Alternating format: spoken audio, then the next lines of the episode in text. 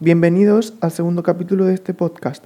El capítulo ha sido introducido por una canción del grupo Queen titulada Mother Love, al ser considerado Freddie Mercury, su cantante principal, uno de los artistas que reconoció haber convivido con la enfermedad que estamos tratando. Este segundo capítulo va a constar de la prevención y el tratamiento del VIH. Para comenzar, decir que el VIH es una enfermedad de transmisión sexual no porque exclusivamente se contagie manteniendo relaciones sexuales, sino porque el mayor número de infecciones en la última década se dan por esta vía.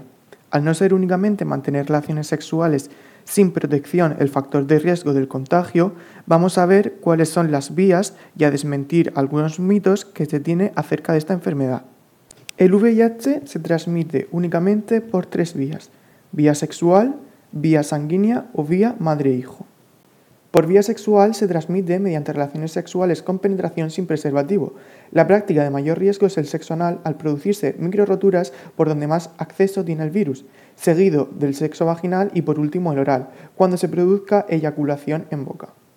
Por vía sanguínea se transmite al compartir jeringas, agujas o materiales cortantes que hayan estado en contacto con sangre de un portador. El uso de instrumentos puzantes no esterilizados o no usados de manera individualizada para perforaciones en la piel, como los usados en tatuajes, piercing, acupuntura, también suponen un riesgo. Por vía madre-hijo quiere decir que una mujer, cuando está embarazada y es seropositiva, puede contagiar al bebé durante el embarazo, durante el parto, al entrar en contacto con el fluido vaginal o mediante la lactancia. Por otro lado, y aunque sean de las creencias más populares, el VIH no se podrá transmitir mediante contactos cotidianos como besos, caricias, baños públicos, duchas, tos, estornudos, vasos, cubiertos, alimentos, etc., Tampoco se contagiará a través de saliva, lágrimas o sudor, o mediante picaduras de insectos o contactos con animales domésticos. Además, en la actualidad, la donación de sangre es completamente segura. Una vez analizados cuáles son los supuestos de riesgo y los que no para el contagio del VIH, nos vamos a centrar en su prevención en primer lugar y por último, en caso de padecerlo o convivir con él, vamos a ver cuál es su tratamiento. Se podrá prevenir la infección del VIH siguiendo una serie de pautas como pueden ser mantener relaciones sexuales sin preservativo únicamente con parejas estables, con las que mantenga relaciones sexuales exclusivas y conociendo su estado serológico, con el uso del preservativo cuando se mantenga relaciones sexuales con parejas esporádicas o aquellas que no conozcan su estado serológico. El preservativo es la medida más eficaz, además impide la transmisión de otras ETS, así como los embarazos. Otros medios para evitar el contagio pueden ser conocer el estado serológico de uno mismo, así como el de las parejas con las que se mantengan relaciones, conocer los medios de transmisión del virus, usar material estéril y evitar el uso compartido de jeringas, y tomar el consiguiente tratamiento del que hablaremos más adelante para conseguir llegar a ser indetectable, que en el próximo capítulo explicaremos qué significa. Aparte de estos métodos, que han sido los patrocinados durante el desarrollo de la enfermedad, en las últimas décadas se ha desarrollado un fármaco denominado profilaxis preexposición o como se denomina comúnmente PrEP, fármaco que evita o disminuye el riesgo entre personas que practican sexo sin protección.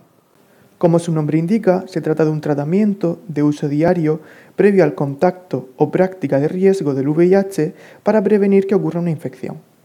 En cuanto a la eficacia, se ha demostrado que el medicamento puede reducir el riesgo de contraer la infección hasta un 90%.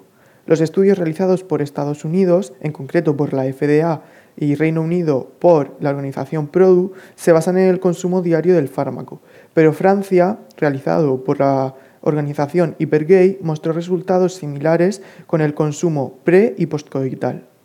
En Estados Unidos, el fármaco se aprobó en el año 2012.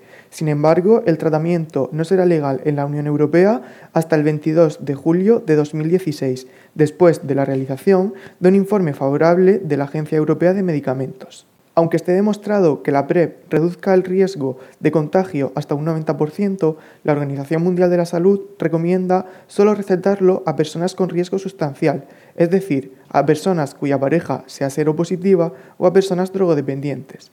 Además, recomienda alternar el uso de la PrEP con el uso de preservativos para evitar las otras infecciones de transmisión sexual. Habiendo analizado cuáles son los métodos de prevención, nos vamos a centrar en el tratamiento que existe actualmente para el VIH.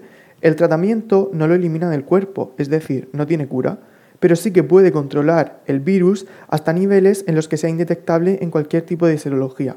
Por tanto, a pesar de tener un tratamiento, sigue sin tener cura, es decir, sigue siendo una enfermedad crónica, aunque no mortal si se detecta a tiempo. El tratamiento se ejecuta a través de antirretrovirales. Se trata de una terapia específica para el VIH cuyo fin es impedir la replicación del mismo dentro del organismo y evitar que disminuya el número de células atacadas por el virus, para que el sistema inmunitario pueda seguir ejecutando su función. Con el fármaco se impide que se desarrollen los cánceres o las enfermedades oportunistas que tienen lugar cuando el sistema inmunitario está debilitado.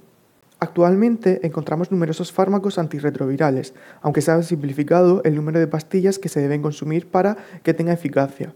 El único requisito es que se debe seguir con rigurosidad para que tenga éxito.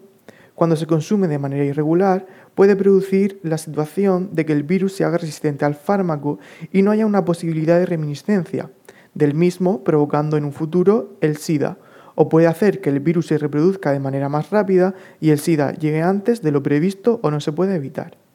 Actualmente encontramos numerosos fármacos antirretrovirales, aunque se ha simplificado el número de pastillas que se deben consumir para que tenga eficacia. El único requisito es que se debe seguir con rigurosidad para que tenga éxito.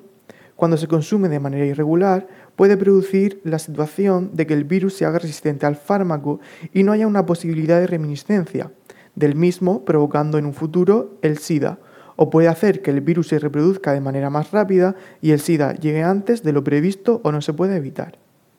Muchas gracias por escuchar el capítulo y recordaros que el próximo capítulo será el último en el cual abordaremos el mensaje actual que se quiere transmitir para evitar el estigma que tiene el virus.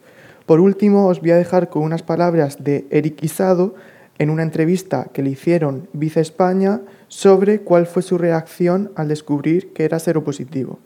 Y como ya dije en el anterior capítulo, todo el podcast estará transcrito en mi blog pedrojose22032001.wixsite.com.